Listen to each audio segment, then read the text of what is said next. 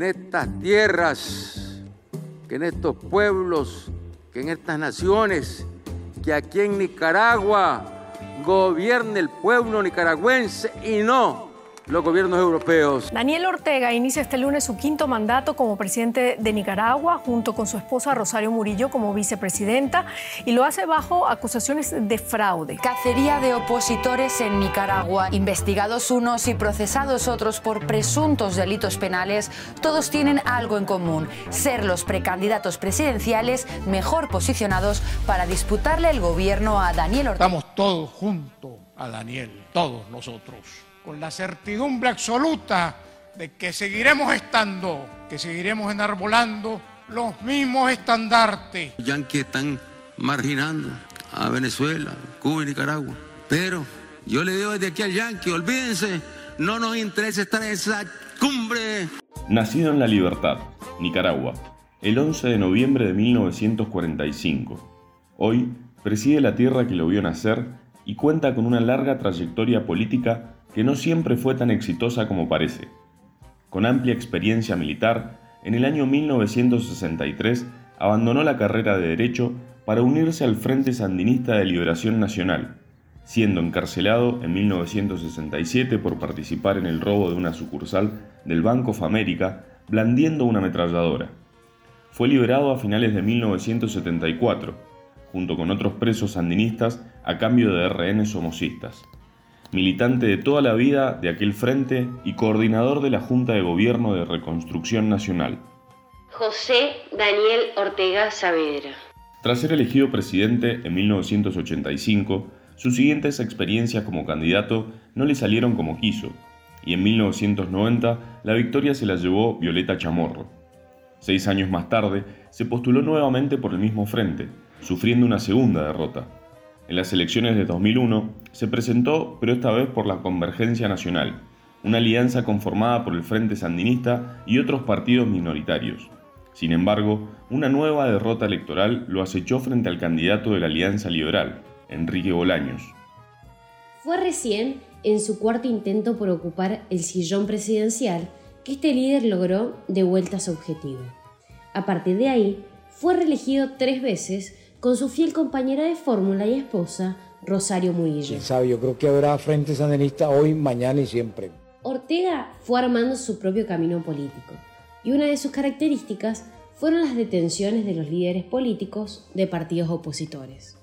De hecho, en el año 2021 se acusó a las autoridades políticas de arrestar periodistas, candidatos opositores y dirigentes sociales, actos que fueron condenados a nivel internacional y sobre los cuales aún no se han mostrado pruebas que eliminen esas acusaciones.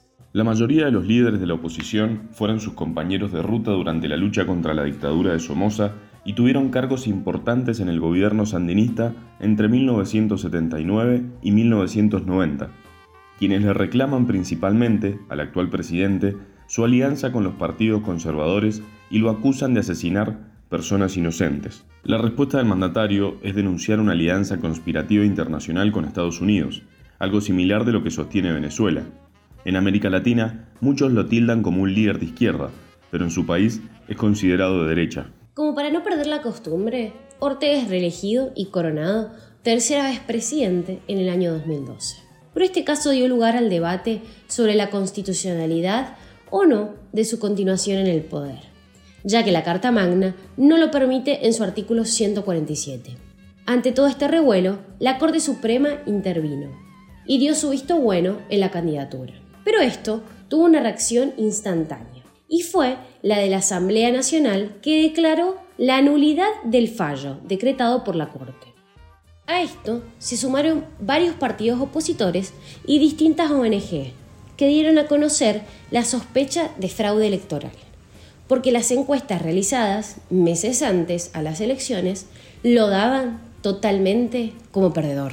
Culminado su tercer mandato, el dirigente gana otra vez las elecciones, y es allá por el 10 de enero de 2017 que comienza su cuarto mandato consecutivo como autoridad máxima. Este periodo presidencial trajo consigo varias polémicas que lo transformaron en caótico. En el 2018 comenzó una etapa de protestas sociales en su contra, sobre todo oponiéndose a disposiciones que referían a la reforma del Instituto Nicaragüense de Seguridad Social.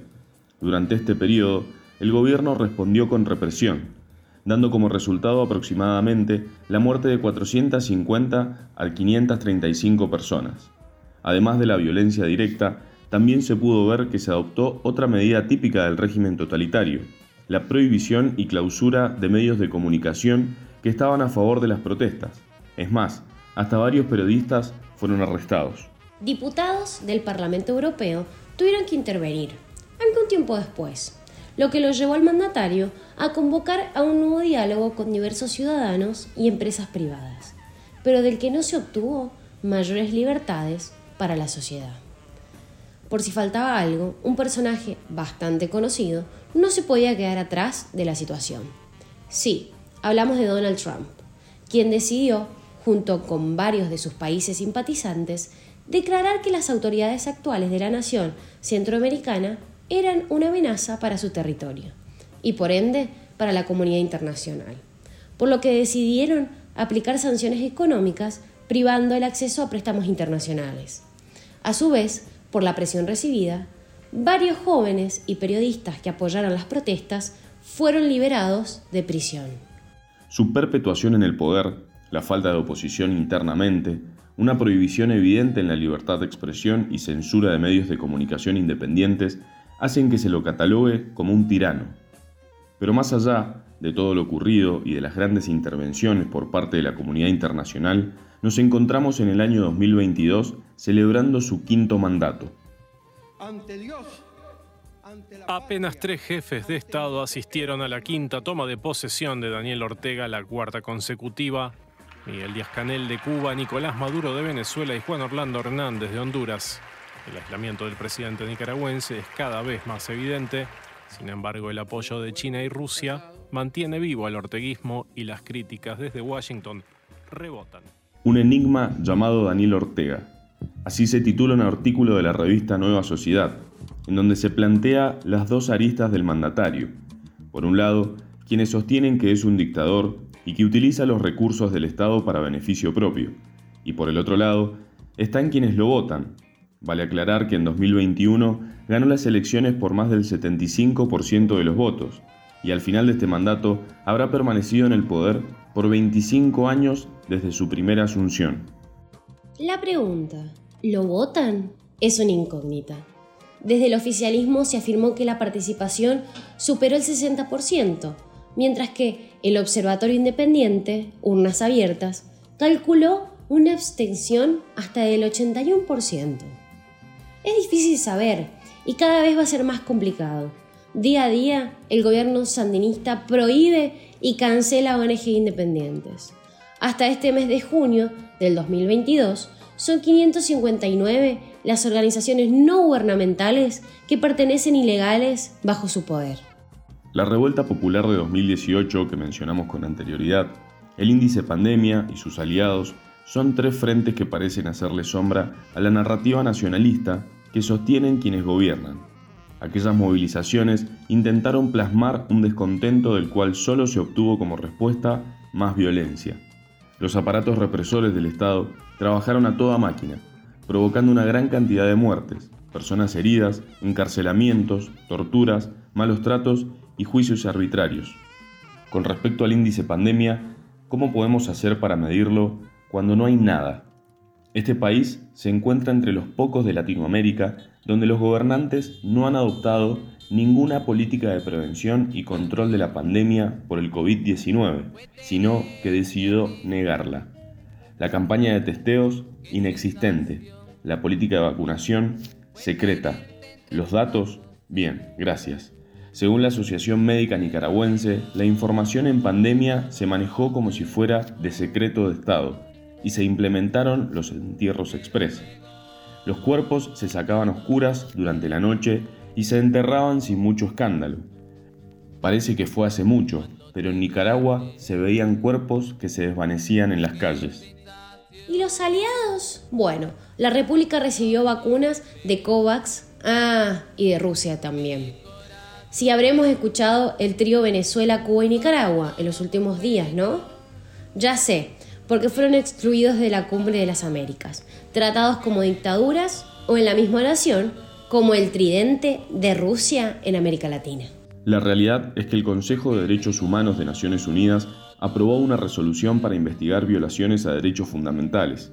La propuesta fue presentada por países como Ecuador, Brasil, Canadá, Chile, Colombia, Costa Rica, Paraguay y Perú.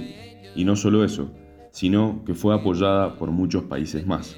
Algunos medios dicen que su índice de aprobación roza el 70%.